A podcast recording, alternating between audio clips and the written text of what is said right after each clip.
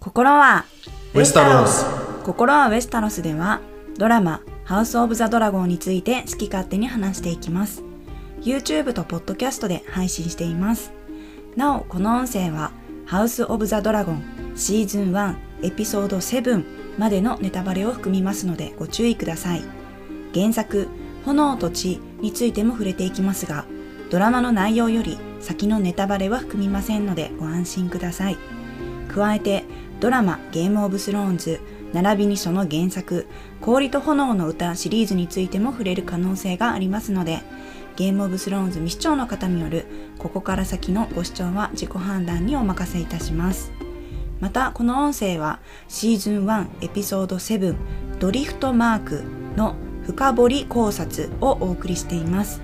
これより前にアップした解説の回よりさらに踏み込んだ内容となっておりますシーズン1エピソード7より先のネタバレは含んでおりませんが次のエピソードを視聴する前にしっかりと内容を把握しておきたい方はお楽しみいただけるかと思います逆にご自身で考察を楽しみたいという方は一旦この音声を閉じましてシーズン1を全て見終えた後なんかにえー再度戻っていただくのもありだと思います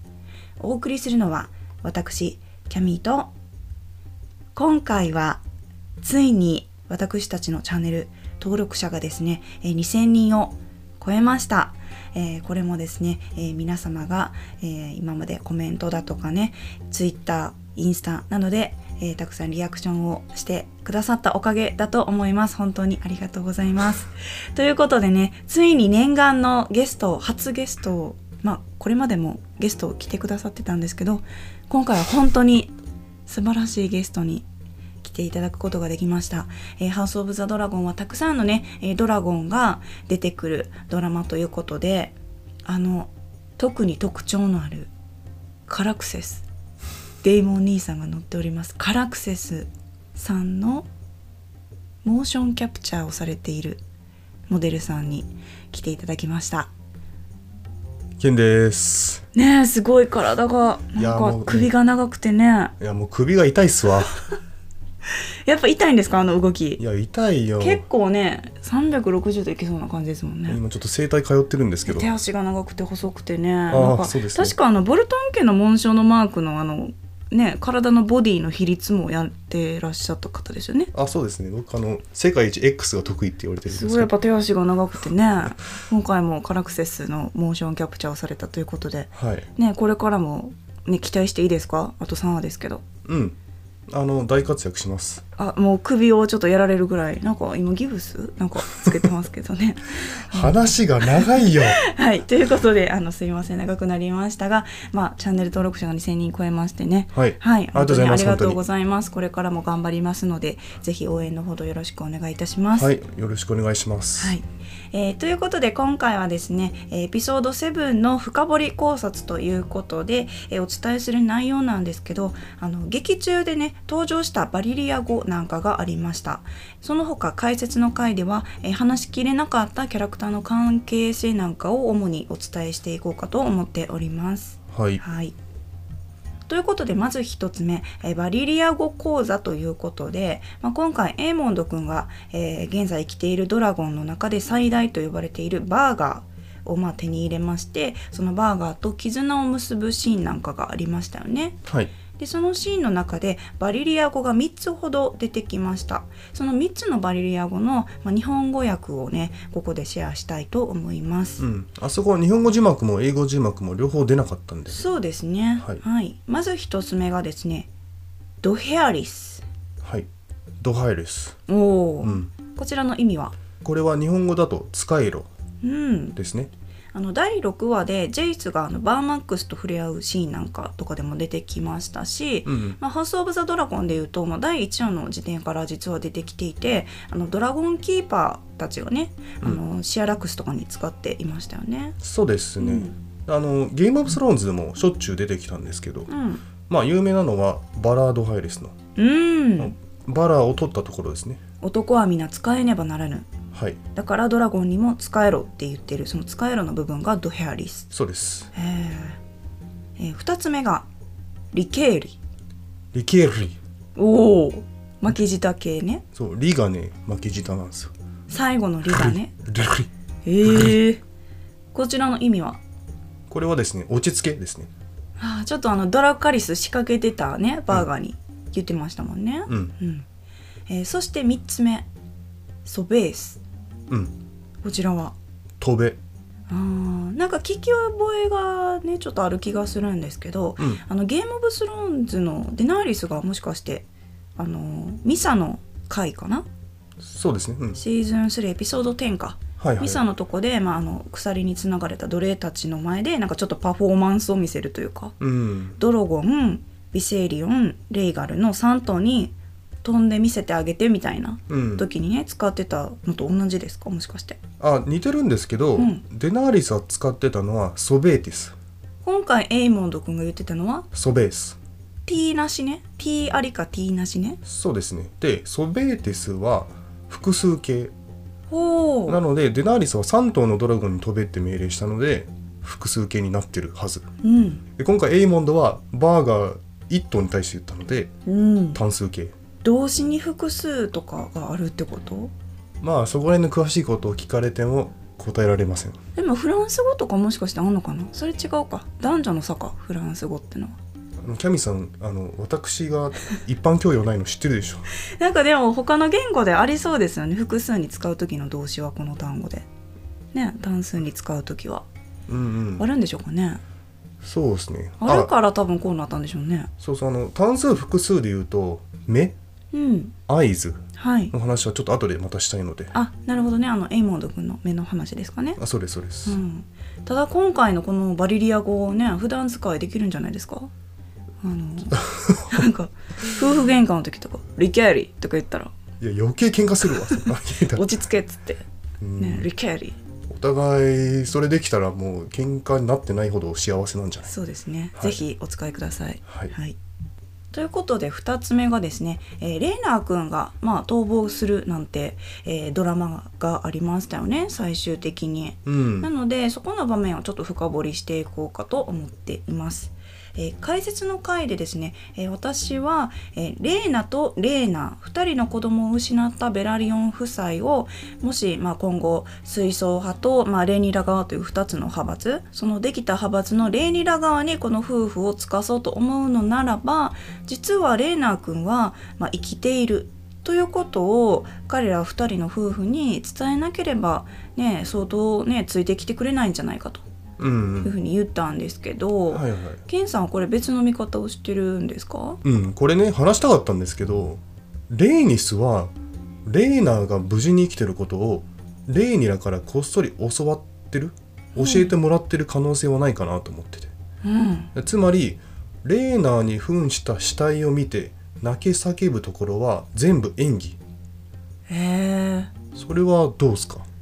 うんっていうのはですねレイニス的には息子には玉座のしがらみからと解放されてうん幸せに生きてほしいと思ってるはずだからなんならレイニラの計画に乗ってレーナーを逃亡させたんじゃねえと思ってるんですけど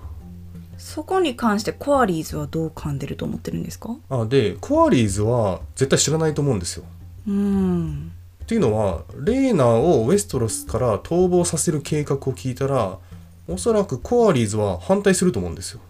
まあ血筋とか血統とかねうん、大事にしてる人ですしもう遺産中心の生活をしてますからねそうそうそうそうだから、うんレーナーが本当に生きてるって知ってるのはレイニラデイモンそしてレイニスうーんそれ面白いですね確かにあの最後の場面だけ見たらレーニスすごいめっちゃかわいそうに思えちゃったじゃないですか。うん、ね、2人とも子供を失ってで私解説の回であの最初はコアリーズがレイニスの手をパッと振り払うシーンがあったんですよねあの暖炉のとこで遺産の話し合いをしてる時。うんでも最終的にこのレーナーが焼け死んでしまったかもしれないみたいな場面ではレーニスの方が夫のコアリーズをバッとね押し払ってうわーって泣き叫ぶはいはいシーンがあったからあちょっとこの夫婦の歯車がずれ始めてるのかなとかいうお話を私したんですけど実際このレーニスのうわーって泣き叫んでたのは演技でうんパッとあのコアリーズを突き放してたのはなんかちょっとお父さんがあの見たら気づくかもしれへんからお父さんちょっと向こう行っといてみたい なああいう感じで押しのけてたってことちょお父さんはちょっと厳しいなみたいなお父さんまじあの近くで見たら多分これレーナーじゃないって気づくからみたいないやそそこまで考えてるか分かんないけど、なんかね演技っぽいなと思っちゃったんですよねいやでも確かにレイニスにはこの真実は知ってほしいですよねうんじゃないともう生きていけないよ心がそうそうそうまあ仮に今知らなくても、うんまあ、第8話以降でちゃんと説明してほしいよねうんてかそうしないとレイニスとか、まあ、コアリスもそうですけどレイニラ側に行かないんじゃないかなそうですよねだってねレイニラとデイモンがもう結婚しちゃったじゃんうんねえそれを今の状態だと快く思ってない可能性の方が高いはずだから私一応ベイラとレイナっていう孫はいるけど、うんまあでもデイモンとレイニラが結婚しちゃって向こう側に行っちゃったし、うんこのコアリーズとレイニスが今玉座争いに関わるきっかけってもうほぼ失われたみたいな感じじゃないですか、うーんなんかつながりがちょっとね薄くなっちゃいましたよね、薄くなりましたねうーんだから多分レーニラ側かアリセント側どちらかにはつくと思うんでうんもしレーニラ側につくとしたら、やっぱりレーナは本当は幸せにね恋人と共に過ごしてるってのを教えてあげた方がうん夫婦的にもいいですし。そうですねただあのコメントでリカ子さんかないただいてたんですけどあのレーニラが本来行くかもしれなかった幸せをレーナーが掴んでるのがすごく面白いなみたいなはコいはい、メントをくれてて、どういうことかというとレーニラってあのクリスピンにね一回告白されてもう称号も全部捨ててエッソスまで行って2人でね幸せに過ごそううんなんて言ってて、まあ、レーニラは、まあ、断ったんですけどその幸せのなり方を、えー旦那になったレーナー君がね恋人と共に自分の称号を捨てて。ね、エッソスに行って幸せになろうとしてるって面白い対比ですよねそれ。ね確かにね、えやっぱゲームオブスローンズの時もそうだけどデナーレスもエッソスにいた方が幸せだったじゃん多う分んやっぱウェスタロスにいる方が不 幸なんじゃないまあでもエソスはエソスですごい戦争多い大陸じゃないですか。まあ奴隷もあるしねだしもうお金持ちになったら上に行けるって、まあ、分かりやすいようで、まあ、残酷なそれはそれで残酷な世界でもあるしうん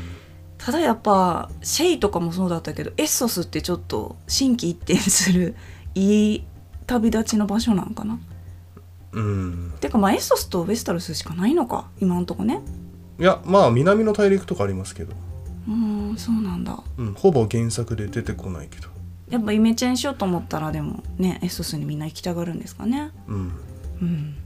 ちなみにね解説の回の方でも言ったんですけど、ん原作ではレーナーは亡くなったことになってるんですようんただそれはいろいろ諸説があって濃厚なのはレーナーに新しい恋人ができたと知ったカール・コーリーが嫉妬して殺した説うんそれかデイモンに買収されたカール・コーリーがレーナーを殺した説はい、そうでしたね。はいまあそこら辺がねあ曖昧になってて、うん本当のところどうなってるか分かんないんですけうど、んまあそれで言うとねハレンホールで起こった放火殺人も原作では犯人がはっきりしてないんですよ。うん、で一応ささやかれてるのは名誉を傷つけられたことによる腹いせでビセイリスかコアリーズがハレンホールを燃やした説。だからあれですよね。ジェイスとルークは本当は、えーレーナの子じゃないとか、うんレーニラの落とし子だとか、そういう風に名誉を傷つけられたから、うんちょっとでもその不名誉な種をなくすためにライオネルと、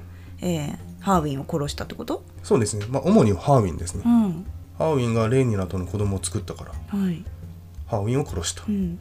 あとはですねハレンホールの上司になりたくてラリスがハレンホールを燃やした説あ、一応ラリスも疑われてるんですね。まあ一応そうですねへえ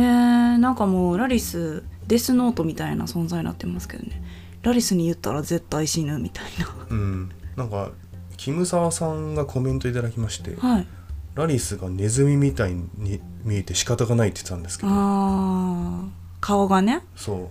思い出しちゃいますよね確かにラリスを見たらうなんか歯は出てないけど確かに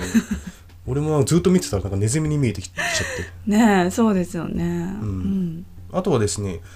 レイニラとハーウィンの中に嫉妬したデイモンがハレンホールを燃やした説あまあ、そこら辺が濃厚ですねうんで、まあ、デーモンで言うと原作でもレイヤ・ロイスを殺めた殺人犯として疑われてるんですよね、うんなんですけどデイモンはステップストーンズの戦いの最中だったんですようん戦いの最中だったにもかかわらず実はデイモンがレイヤー・ロイスを殺したんじゃねみたいな話になってるので、うんなんかまあすごいかわいそうですよねうんなんかことあるごとにデイモンが疑われちゃうみたいなそうねだからレーナを殺したのもデイモンに買収されたカール・コーリうーんでハレン・ホールもレイニー・ラトハウィンの中に嫉妬したデイモンうんそしてまあこれは真実でしたけどねレイア・ロイスを殺したのはドラマバージョンでは少なくとも、そうですねうんだからゲーム・オブ・スローンズでいうと王都の殺人には全てサーセイが関わってるみたいな感じでうん最近で起こる殺人には全てデイモンが関わってると疑われがちうんうんなるほどねただでもこれまでデイモンって、まあ、殺人実際に起こした場面もあってそれが、まあ、まあ今回の身代わりレイナの身代わりになったあの首をねボキッと折られた方はいはいとあとはカニエサ作りも殺してて、まうあ、んさっきも言ったレイ・アロイス、でこの3人は確実にデイモンが殺してるんですけど実際そのデイモンがそのカニエサ作りに剣をぶっ刺したシーンだとかレイ・アロイスに石をねぶつける瞬間のようなシーンって映されなかったからこれってわざとなのかなとか思っ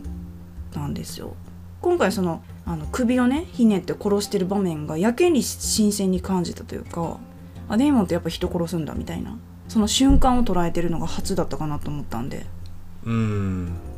どうなんでしょうねなんかレイヤー・ロイスの時はあのシーン映さないのはデイモンを完全悪に見せないようにしてるのかなと思ったんですけど、うーんまあ、そこら辺はちょっとグレーにする感じではいはい実際にレイヤーを殺めるしねちょっと血が出るシーンが出ちゃうとうんデーモンのことを嫌いになっちゃうというかうん押せなくなっちゃう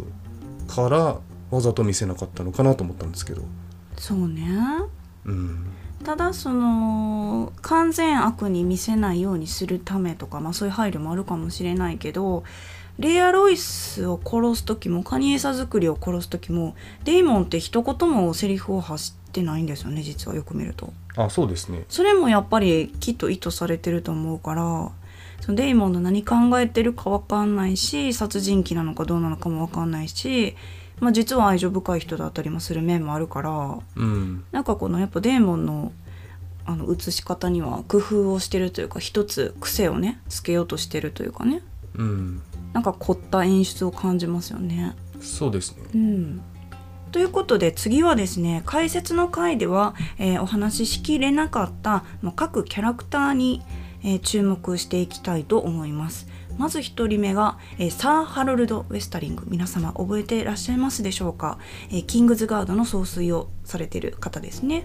はいで、えー目には目をの事件があったんですけどその時このサー・ハロルド・ウェスタリングは、まあ、クリスピーに対するある行動を起こしてそれが私すごく気になったんですよね。うんまず一つ目がですね「ルークの目をほじくり出せ」という命令をアリセントからあのクリスピーに下されるじゃないですか。うんその時サー・ハロルド・ウェスタリングは不安そうな顔でクリスピーの顔を一回確認しています。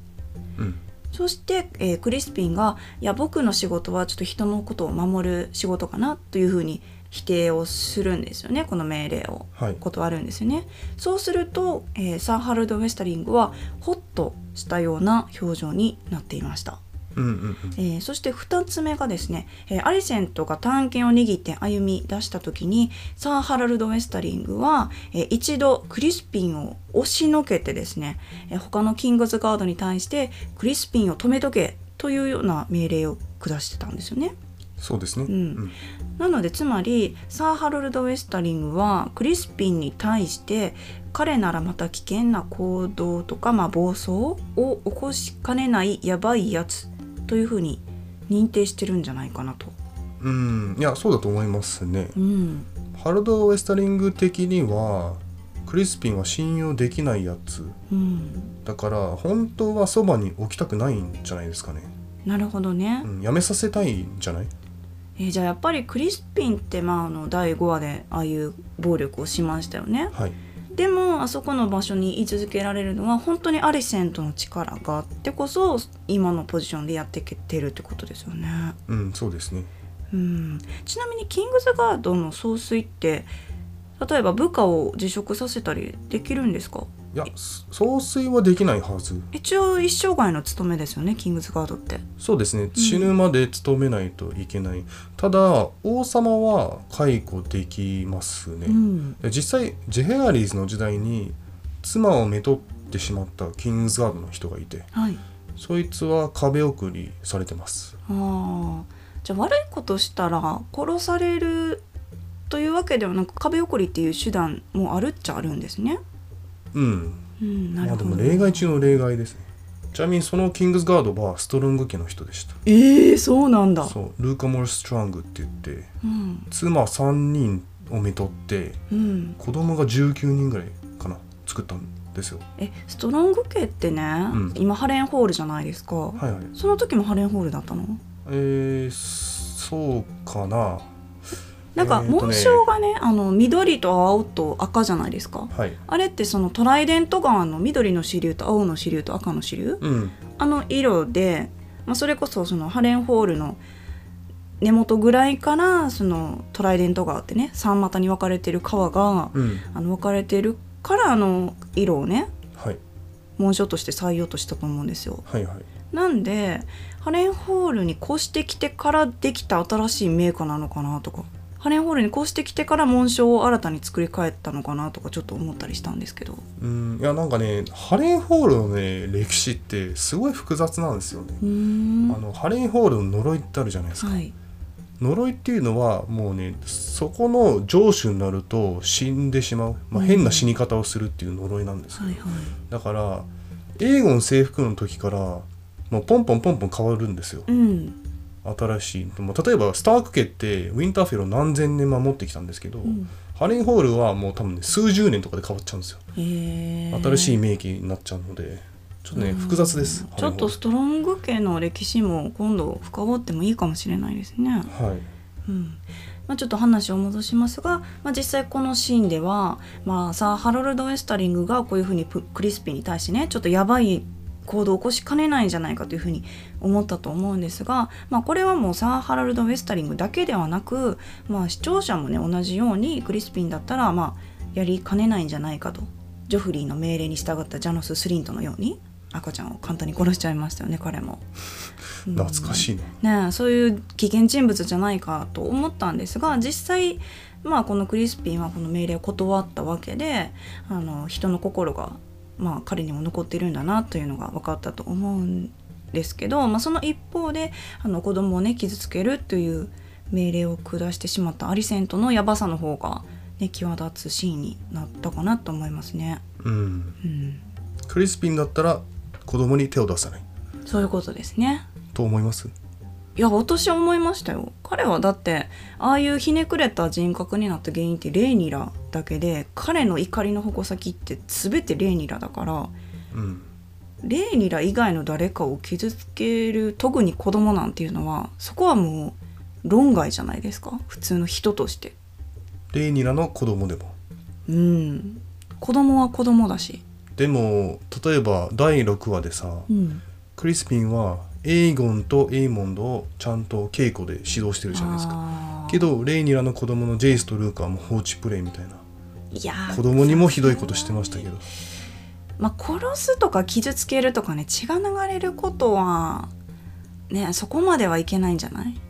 やなんかクリスピンはあそこで止まったのは人前だったからまあ王とかいるし他にもキングズガードドがいるし手を出せないだけであってもっと少人数というかうんまあね家族だけだったら手出してたのかなと思ったりいやちょっとクリスピン単純だと思うんですけどねもっとまあそうであってほしいなそうね単純であってほしうい、んはい、で今回その「目には目を」のお話を今してるのでその流れで、えーそのシーンでのデーモンの動きにね注目したいと思うんですけど解説の回のコメントでもこのデーモンに関する質問デーモンの行動に対する、まあ、コメントなんかが何件か寄せられていました、えー一つをご紹介すると、えっと、MI さんかな、えーいただいてますレイニラとアリセントの取っ組み合いを仲裁しに行ったクリスピンをデイモンが止めたのはなぜでしょうレイニラが傷つけられるのはデイモンとしても避けたいはずですよね凶暴化したアリセントの集体をあえて晒させることでレイニラ側が優位になるような駆け引きをしたってことなら筋は通っていますが点点点とうんいや鋭いご指ね摘すごいうん確かにうなずいちゃいましたね私このコメントを見て確かにね、うん納得ですよね、うんまあ、個人的にはそのデイモンが止めた理由、うんまあクリスピンが騒動の中心に入ってしまうと事態が悪化してしまううんで、まあ、レイニラにしろアリセントにしろ、まあ、誰かしらが血を見ることになってしまう可能性があるからデーモンが止めに入ったのかなと思ったんですけど、うんエマイさんのコメントを聞いてああなるほどなと思いましたただ単にクリスピンを止めたっていうよりかはクリスピンがアリセントのあの動きをね何か変えてしまうとアリセントのその集体を晒すきっかけを失っちゃう可能性があるからってことですよね。うんねただそのレイニラが本当にああいう風に血を流すぐらいの大怪我をね負ってしまったのはデーモンには誤算だったかもしれないけど、そうですねうんえーでも本当にそのアリセントのヤバさをみんなに知らせるためにこういう風にクリスピンを止めたとしたらデイモンって本当一手先二手先を見て行動してる可能性があるってことですよねそうですねすごくないあの一瞬でそれが、ね、考えて行動できたうんまあそうだっただったらすごいですけどまあ、単に第1話でデイモンってクリスピンにね負けちゃってるから彼に対してはすごくあのライバル心というかいい思いはしてないと思うかうんら、ね、そういう意味で「お前何やってんねん」みたいな感じで止めたのもあると思うんですけどね。うんデイモンは本当に何も考えてないんだか実はめっちゃ誰よりも考えてるんだか分かんないから、うん目が離せないまあそれで言うとね何を考えてるかわからないデーモンの行動うんにまあ実は意味があるんじゃないかなと思わせる場面があるんですけど、まはいあ、それはどこかというと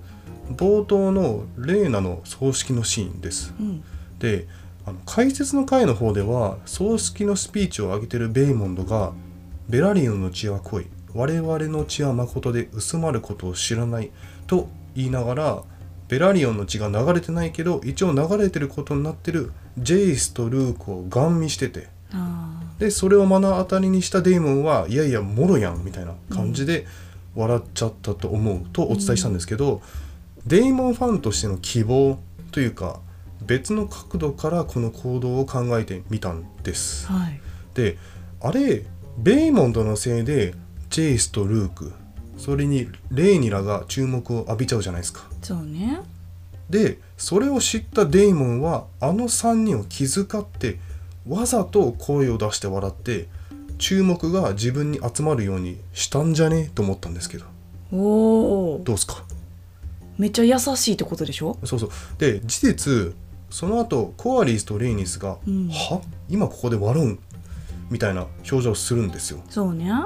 だからみんなジェイスとルークとレイニラと、まあ、ベイモンとではなくデイモンに注目するようになったんですようんだからケンさんが言いたいのはあのベラリオンの血を残せなかったレーニラとかベラリオンの血が実際入ってない息子ジェイスとルークに、まあ、あの場面で非難の目が集まったじゃないですか、実際そのベイモンドのあの視線のせいでね。はいはいけどえーそれをそらすためにデイモンはわざと場違いなえー笑い声を出してその非難の目を自分に向けさせるよと。そうそうそうそう悪者いやデーモン好きすぎま せん でもこれを聞いたデイモンファンはすごい今目がハートになって聞いてると思いますよこの意見をそうもうこれね完全に希望です多分間違ってます間違ってでまもすけそどうだとしたらやばすぎよデーモンうん、うーだからん悪者を買って出たみたいな感じでへえであんな笑っちゃいけない場面でわざと声を出して笑ったといやー今回デーモンだってほんまにかっこよかったも んエピソード7は特になんかコメントでも頂いただいてたんですけど、えー私たちの職場で今デーモンファンクラブができかけていますみたいなあ確かに1話終わるごとにデーモンの行動についてみんなで話し合ってキャーキャー言ってるみたいななんて素晴らしい職場なのとうんそんな環境日本にあんのっていう超羨ましい感じなんですけどね、うんね今頃盛り上がってるんじゃないですかねその方の職場もといういやー7話はデーモンファンには本当に何回でもおかわりできるようなね場面が多かったんじゃないかという気がしますね、い他になんか気になる人物関係とかありましたそうですねまあレイニスとレイニラうん葬式が終わった後目があったんじゃないですかはいはいけどレイニスの方から避けたのかなと思えたんですけど、うんあんまり関係は良くないのかな最後この2人が普通にあの2人だけで会ったのって退けたのは体感せざるし女王のあなたでしょうとか私は世の常を知っているからあなたに残酷な真実を教えて教えてあげましょうとかあの若い時のね第2話かなねレイニーラとレイニスでしたもんね。うんてか、まあ、レイニスはレイナの子供ではないジェイス・ルーク・ジョフリーうん、どう思ってる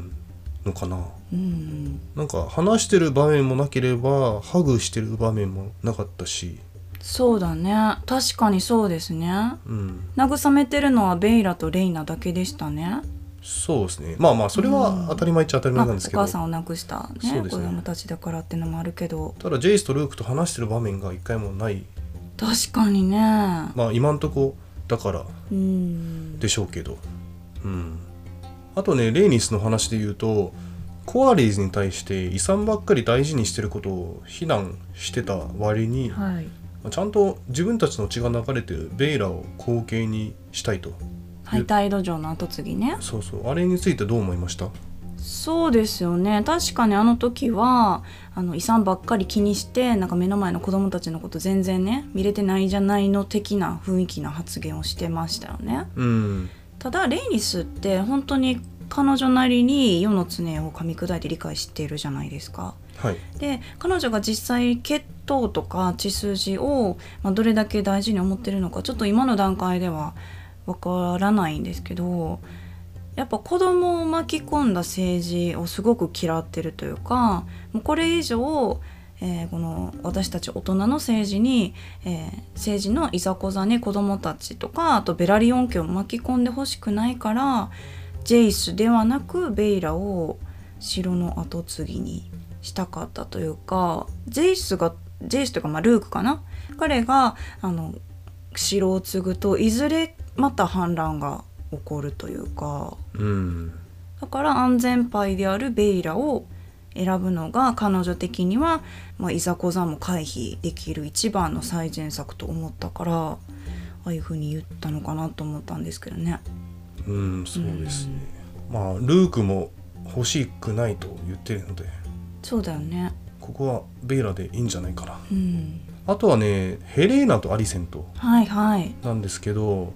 葬儀の時に参列してるじゃないですか、はいはい。でアリセントの隣にはエイゴンとエイモンドがいたんですけど、うんヘレーナちゃんはいないんですようん、ヘレーナちゃんはアリセントの隣のビセーリスの隣にいたんでビセリスを挟んであそうその隣にいたってことねあ。そうです挟んで隣にいたんで、うん母からはちょっと距離を離してたんですよ、うん、でだからやっぱヘレーナは母親のアリセントうん、苦手なんかなうん、確かにあの広間でいざこざ今回会った時目には目をの時ねあの時も、まあ、アリセンとああいうふうにすごい怒ってたからもちろんそうなんですけどなんかターリャの横にいたのがすごい印象的だったんですよね結構べったり横にいたからあーそうですねそ確かに確かにだからやっぱアリセントの近くにはいられないんじゃねいたくないんじゃねううんなんでしょうかねまあ彼女の特性なのか何なのかね今の段階でははっきり言えないんですけどちょっとまあ本当に他の兄弟とは一味違うキャラクターですよね。うん、うんそれとヘレナに関してなんですけどあの目を閉じなきゃいけないといったようなあの第6話のセリフに対してコメントをいただきましたねかなりそのコメントにも「いいね」がついてたのであの他の皆さんも、ね、賛同してくださってるっていうことだと思うんですけど、えーノービスさんからですね、えーヘレーナの6話の予言今回で実現しましたね英語では「He will have to close an eye ですが、えー翻訳では目を閉じなきゃいけないなので片目を失うという点が日本語の視聴者には伝わらなかったかなと思いました。うん、ねいやもう本当おっしゃる通りで、うん NI は両目複数ではなく片目単数うん、になるので翻訳すると片目なんですよ片目をつぶらなきゃいけないとはあからさますぎて確かに翻訳できないですよね。そうそうそうそうだから間取って目になったと思うんですけど、うんまあまあ難しいですよねうん、あまどあう英片目語はを聞いててどうでした、いや片目は不自然すぎるじゃんうん、だからまあ目でいいのかなと思ったんですけどそうねだからはっきり片目ってもうこの英語では言ってたってことですね確かに英語に注目してなかったら日本の視聴者で英語がわからないような私から聞けばね片目とは思わないですからねこの英語を聞いても。そうですねうんでまあヘレーナの予言になるような言葉は毎回出てきそうな感じですよね今回もその旗を折るなんたらかんたらみたいな緑の糸巻きと黒い糸巻きのね話が出たんですけどこれどうですか、うんいや意味ですかうん、いやーでもちょっとね分かんないっす分かんないですけど、まあ国葬派と水槽派のバナーができるんじゃないかなと考えましたうんだから血肉あるドラゴンが糸のドラゴンを編むだからうんあターガリエンの人々がそれぞれの糸を使って旗を折ってまあ紋章うんを作るみたいな水槽派と、ね、レニラ側のでもそれ結構単純ですよねめっちゃ分かりやすいというかうんそうそうそうそうなんかメッセージ性に欠ける気もするんですけど、あえて今回分かりやすくしたのかそれとももっと別の裏側の意味というかねいやなんか別の意味であってほしいなもうん、っとえーって驚きたいんですうけど、ん、あそれでねあの糸が出てくるじゃないですか、はいで糸の話をしてたので皮膚を縫う糸あー今回そっかエイモンド君とレニラ両方ねうん傷を負ってそうエイモンドは目をでレイニラは腕を糸で縫ってるじゃないですうか、んでそのことかなと思ったけれどまあそれもそれで単純すぎかなと単純すぎだし回収が一瞬でしたよねそれだったとしたらそうですねうんどうなんだろうねまああのこれを聞いてくださってる皆さんもなんか予想があればねこの糸巻きの話うんなんかこういう意味を示唆してるんじゃないかなと予想があればなんかねコメント欄で教えてほしいなと思っております、まあ、もちろんあの原作を読んでらっしゃる方はネタバレに気をつけながらってことになるんですけど、まあ、ケンジさん原作読んでてもうんちょっと難しいかなって感じですよね、そうですねまあ、目はね一瞬で分かったんですけど、はいだから原作読んでる人はすぐピンときたと思うんですけど、こうのんえー今回の糸とか旗を折るちょっと分かんないですうん、もしかしたら本当に単純に緑の旗と黒の旗ができるみたいなことかもしれないですけどねどうなんでしょうね。はいあと私アリセントに関してちょっと一個触れたいことがあるんですけどはい彼女ってもしかして今妊婦なんじゃないかとちょっと思ったんですよね。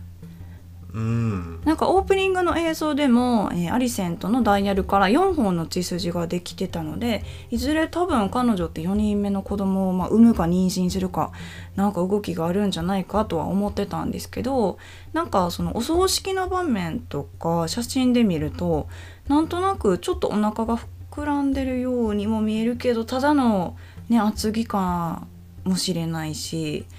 まあ、微妙なところではあるんですけど、まあ、そもそもほとんどのキャラクターかなり着込んでますよねそうですねファーとかね、寒そうっすよファーとかつけちゃって、うん、うん季節って今何なんですかこの季節って結構この世界では重要なことになると思うんですけどそうですねあ原作ではレッドスプリングうん赤い春と呼ばれてる都市なんですよあ今がそうですね10年後の世界の Now ってこと、ハーウィンとライオネルがハレンホールで焼かれるうんのとレーナが死ぬうんあとレーナが死ぬかうん、レーナとレーナーねはいが全部同じ都市でレッドスプリングって呼ばれてるんですけどあ悲惨な都市っていう意味でレッドスプリングってこといや多分でもリアルガチ春なんじゃない へえリアルガチ春っておだかからしい悲惨なことがいっぱい起こった1年の春ってことでしょそうですそうです、うんあの赤は悲惨っていう意味、うん、確か第2話でビセイリスがあのアリセントと結婚するって宣言するじゃないですか商標議会の時うんあの時にビセイリスは春までに婚議を挙げる予定だみたいなことを言ってたんではい、あの時も多分すぐ冬が明けた後の春なのかなんか落ち葉とかすごい待ってたからねうんねだからそう思うと春は春ですごい長い世界なのうん、まあウェステロスの世界はねその同じ季節が数年とか10年とか平気で続いちゃうんで、なんか冬と夏しかないかと思ってました一応春夏秋冬はあるってことですねああ秋もありますね一応 そっか確かにゲームオブスローンズもウィンターイズカミングって言い出してウィンターイズヒアーになるまでにシーズン6かかりましたからねそうですねあのシーズン6分がずっと秋だったってことうん秋まあなんか夏の終わりを告げるカラスが、ま、やってきました下出るからって白いカラスが来たのがシーズン 2?1 か2ぐらいですよね秋なんかなうんちょっとでも詳しくわかんないですまあ、少なくとも今のハウス・オブ・ザ・ドラゴンの人たちってみんなファーとかね遠出する時はファー着てうん結構厚着してますよね寒そううんでアリセントはどうなんですか どう思いますいやていうか微生率元気すぎじゃねそれだったらえじゃあやっぱクレスピンでもねオープニングではアリセントから4本の血が流れてるんですよこれはもう事実なんで、そうだよね4人目が生まれるんじゃないかなと思ってます微生ですなもう微生です杖がないと歩けないぐらいなのに、じゃあやっぱオーアイルがなんか煎じてるんじゃ ない勢力のねあ元気になるやつを有能ですよね絶対オーアイルうんね、なんかあるんちゃいますか。はいえー次はですねレイリラとデイモンの結婚式、まあ、結婚の裏側にちょっと迫っていきたいと思うんですけどあの結婚式の時のね衣装がすごい素敵だったというようなコメントを何件かまあいただいてたんですけどあのデザイナーのねジャニー・ティマイムさんジャニーさんがあの舞台裏のインタビューでね話してましたよね。そうですね一応このバリリアの衣装はうん、着物スタイルって言ってましえー、た着物から連想して作ったとえじゃあやっぱりバレリアもちょっとアジアンチックな感じなのうーんどうなんでしずょっうとね伝統衣装ですよね、確まかあ、に着物スタイルって言ってますけど、そうそう着物っていうかまあ確かに袴っぽい感じはあったと思うんですけど、うんでちなみにこのバリアの結婚式の衣装はドラゴンキーパーの衣装から着想を得たとドラゴンキーパーってあのおじさんたちでしょドラゴンを棒でね操ってるまあドラゴンキーパーの衣装はちょっと茶色というか、くはいはいくすんでる色ですけど土色、うんうんそうですね、うんなんか今回2人デイモンとレニラが着てたその着物スタイルのあの衣装って赤から黄色になってるじゃないですか黄色というかまあ砂色みたいなサンドカラーっていうのかな、うんあの黄色っぽい色ってバリリアのカラーなんかなとか思ったんですよねうんあのレニラもよく子供の頃はあの黄色っぽい服を着ててなんで黄色を着てるんだろうって結構思ってたんですけどそれは関係あるんでしょうかねあー黄色のドレス、ううんんどうなんでしょうただねあの赤は血を連想してるらしいですそういえばあの2人の結婚式を取り仕切ってたあのおじさんいたじゃないですかベイモンドの服を仮パクしてる人はいはいはいあの人が着てた服の真ん中のあのバリリア語の紋章みたいなバリリア語か、あれははいはいあれなんか分かったんですか意味ああれはですねプリーストはい司祭 あじゃあもう「司祭」って書いてるんだ名 前服にそうそ「うで司すね祭です」って書いてるんですねあの一つの模様で「司祭」っていう意味うんまあシンボルなんじゃない、へえ、うん、あのバリリア語を作ってるデイビッド・ J ・ピーターソンのインスタグラムで上がってましたうんでまあこの結婚式に関してなんですけど、まあ、そもそも今回、まあ、レーナーの逃亡劇の裏にねこの結婚式をするためみたいなのがあったじゃないですか。うんでレーナーをなぜこの2人が逃亡させたかというのは、えーたとえレーニラが玉座の後継者というすごい上のね地位があったとしても彼女は2人目の夫をめとることができないから、まあ、レーナーを逃亡させたみたいなのがあったと思うんですよね。はい確かそのデイモンって第4話でヴィセイリスに対してですね征服王がかつてそうだったように僕も複数の妻をめとりたいと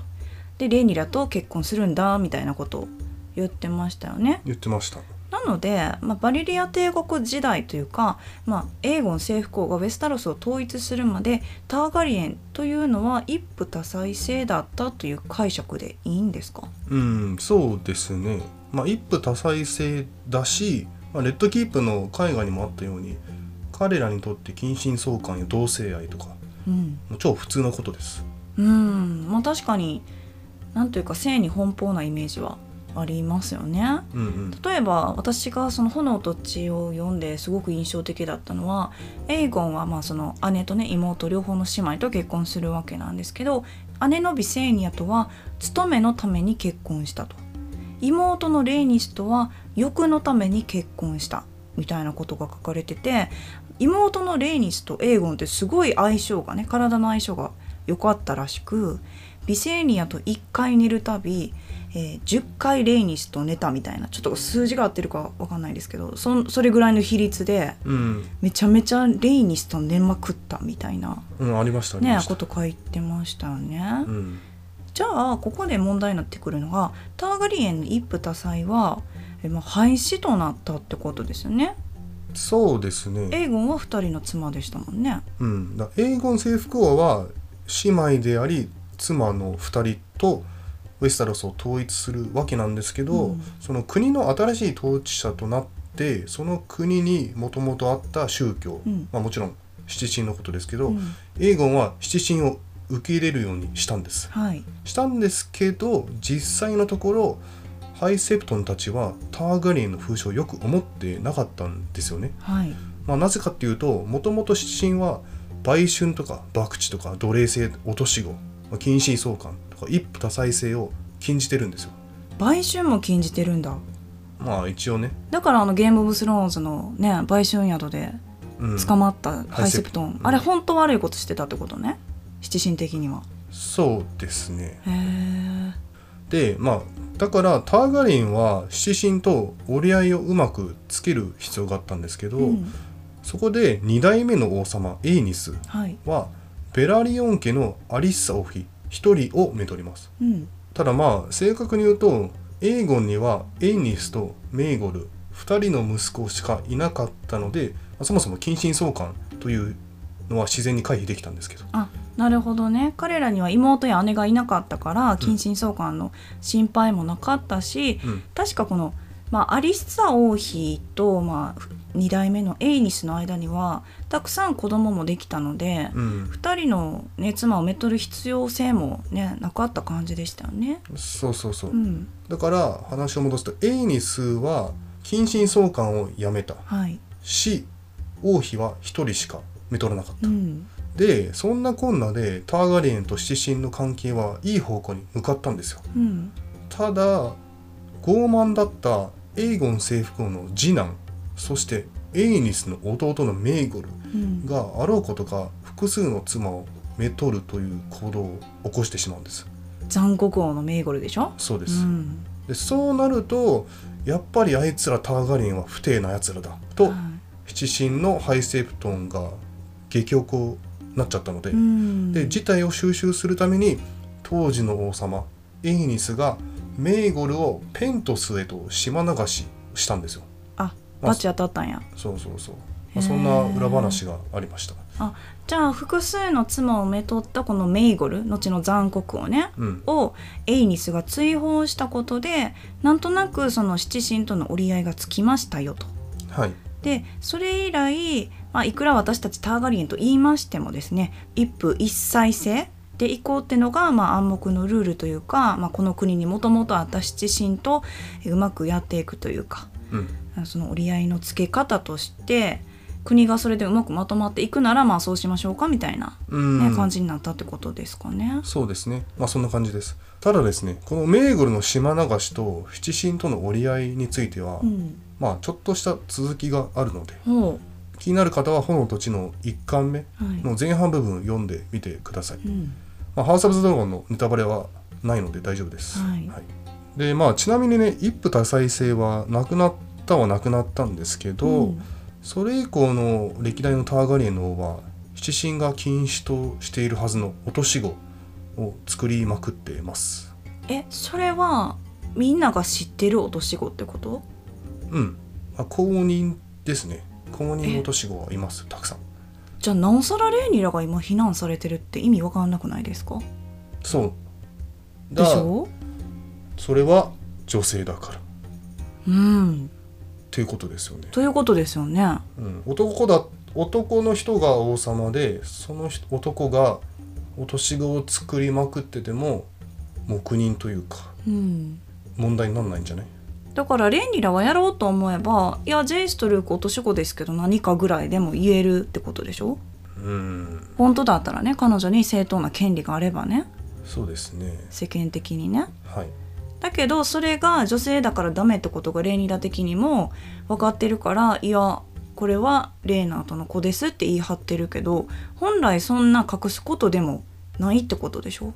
うんまあ時代が時代っていうのもありますけどうんレーニラが女性だからどうだからとかそういう話になったんで、まあ、最後にちょっと余談的な感じでちょっとお話ししたいんですけど、まあ、第7話まで見てどうですなんか誰が玉座についたらいいのか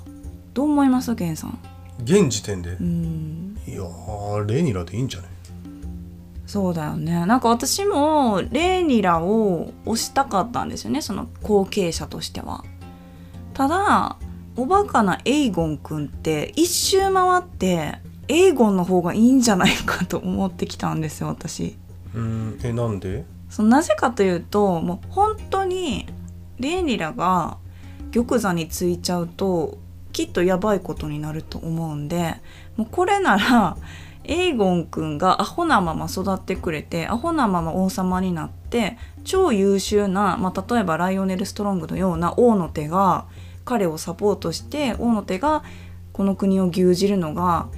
まあすごく悪い言い方ですけど丸く収まるんじゃないかとちょっと思っちゃいました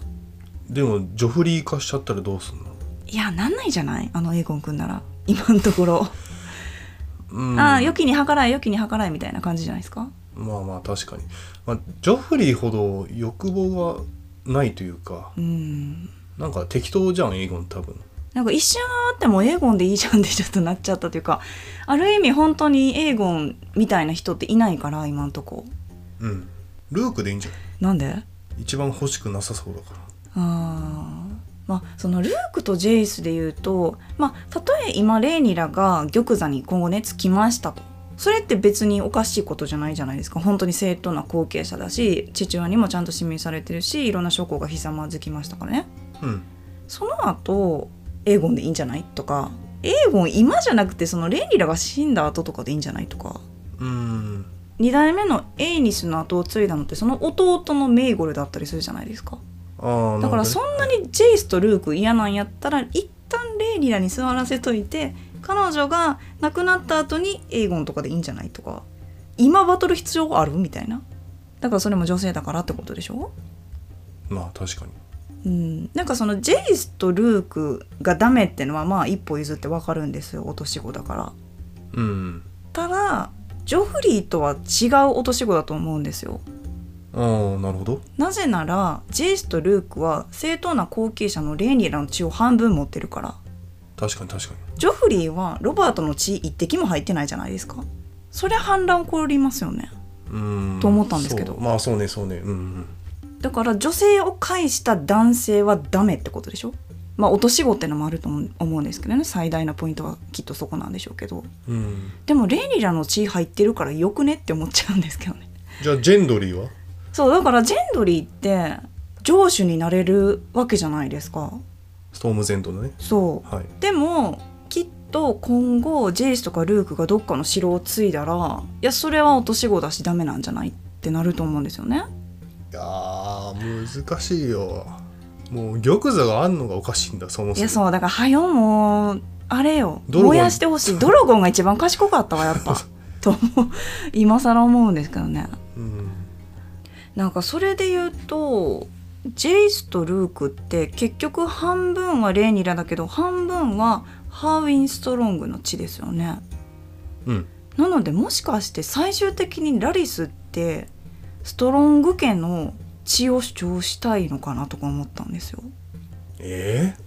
今ちょっとアリセントについてるふりしてるけどいずれはジェイスとルークを押す方に行くのかとかえななんでそう思いましたいやなんかちょっと行動が読めないからいろんなちょっと筋道を考えてるんですよね、デスノートの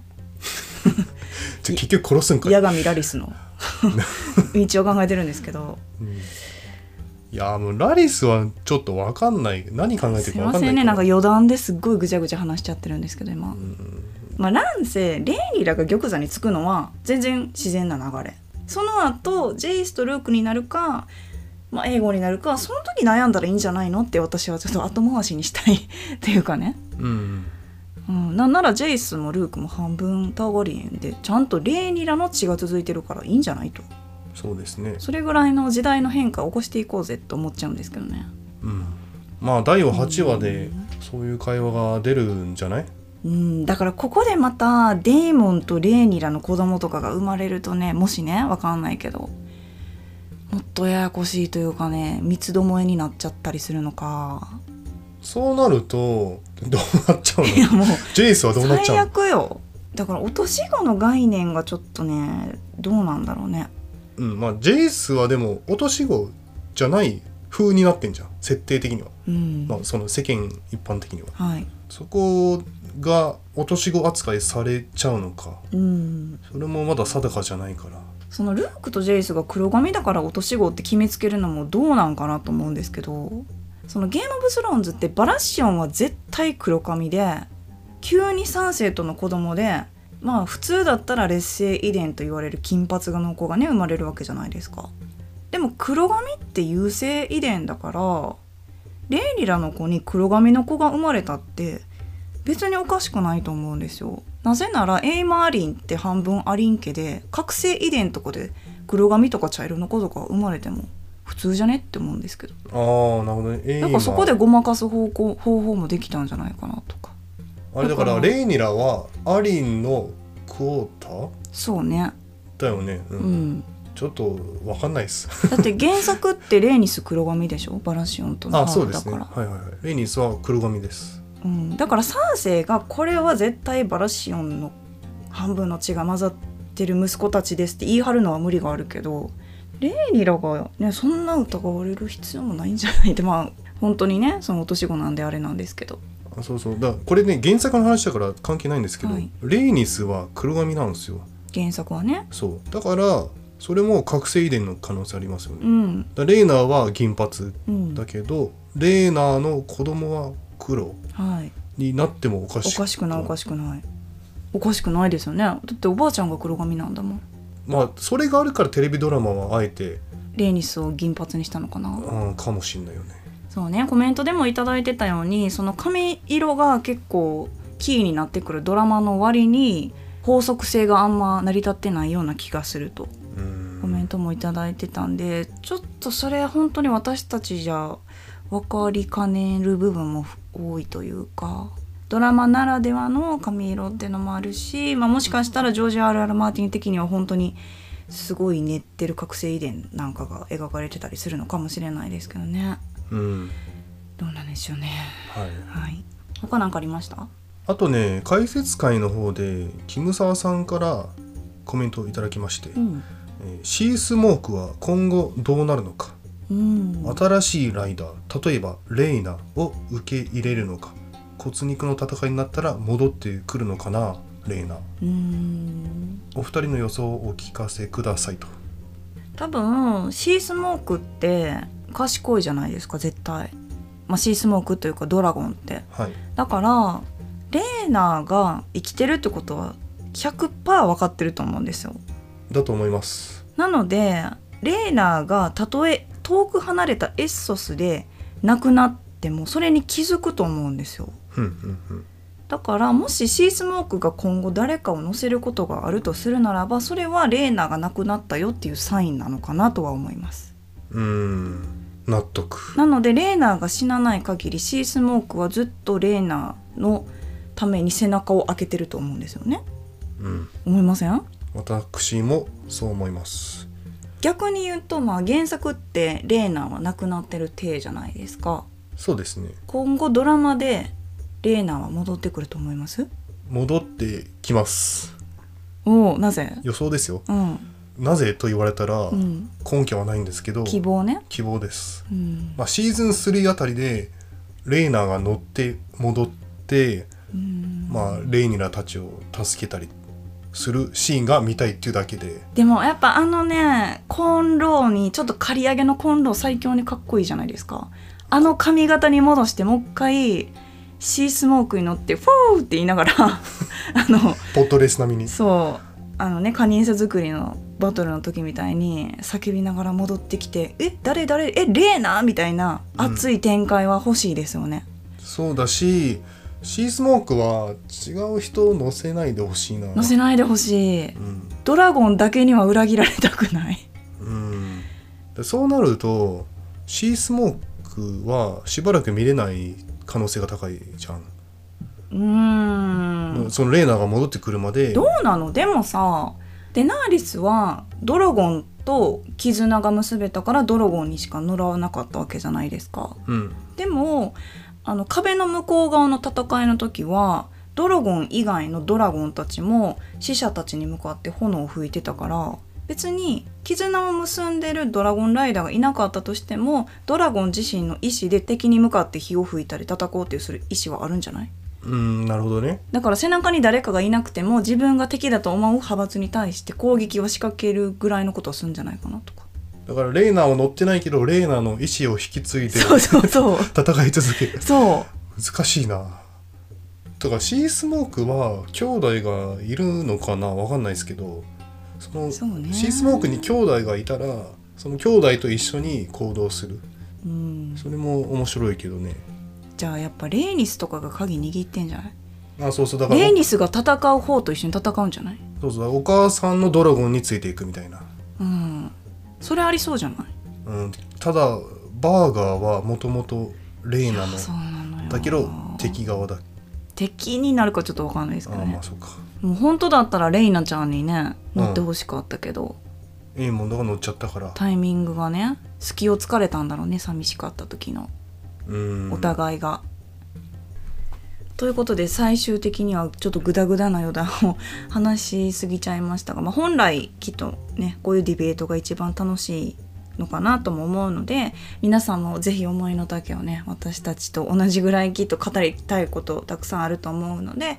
まあ、コメント欄にてねぜひ書いていただければとても嬉しいです。うんはいはいまあ、一つ注意事項として、まあ、重ね重ねではあるんですけれどもエピソード7より先のネタバレは含まないようにご配慮をお願いいたします。うんで、まあ、全てではないんですけれども今回受け取った質問だとか、えー感想などは、えー他の音声でシェアしようと思っております。それぞれ、えー心はウェスタロス」で検索すると我々の、えーインスタやツイッターなどのアカウントも見つかるかと思いますのでそちらのリプや DM に送っていただいても構いません。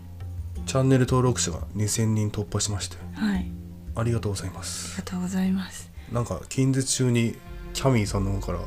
大発表がないわ。あるんですかしたいけど今んとこないですけどね。なんかねあっという間に1000人になってから2000人があっという間でしたね。そうですねうんありがとうございます、本当にねえもうあと残るとこ3話ですけどねまだまだ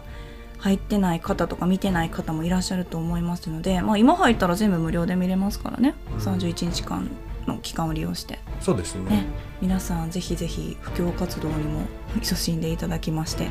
えー合わせて我々のチャンネルをね紹介していただくとすごく嬉しいですね。このチャンネル「ハウス・オブ・ドラゴン」シーズン1終わったらどうなっちゃうのあちょっと不安なところではありますがそれはあの考えないでおきます。 そうですねはい、はいそれではまた次回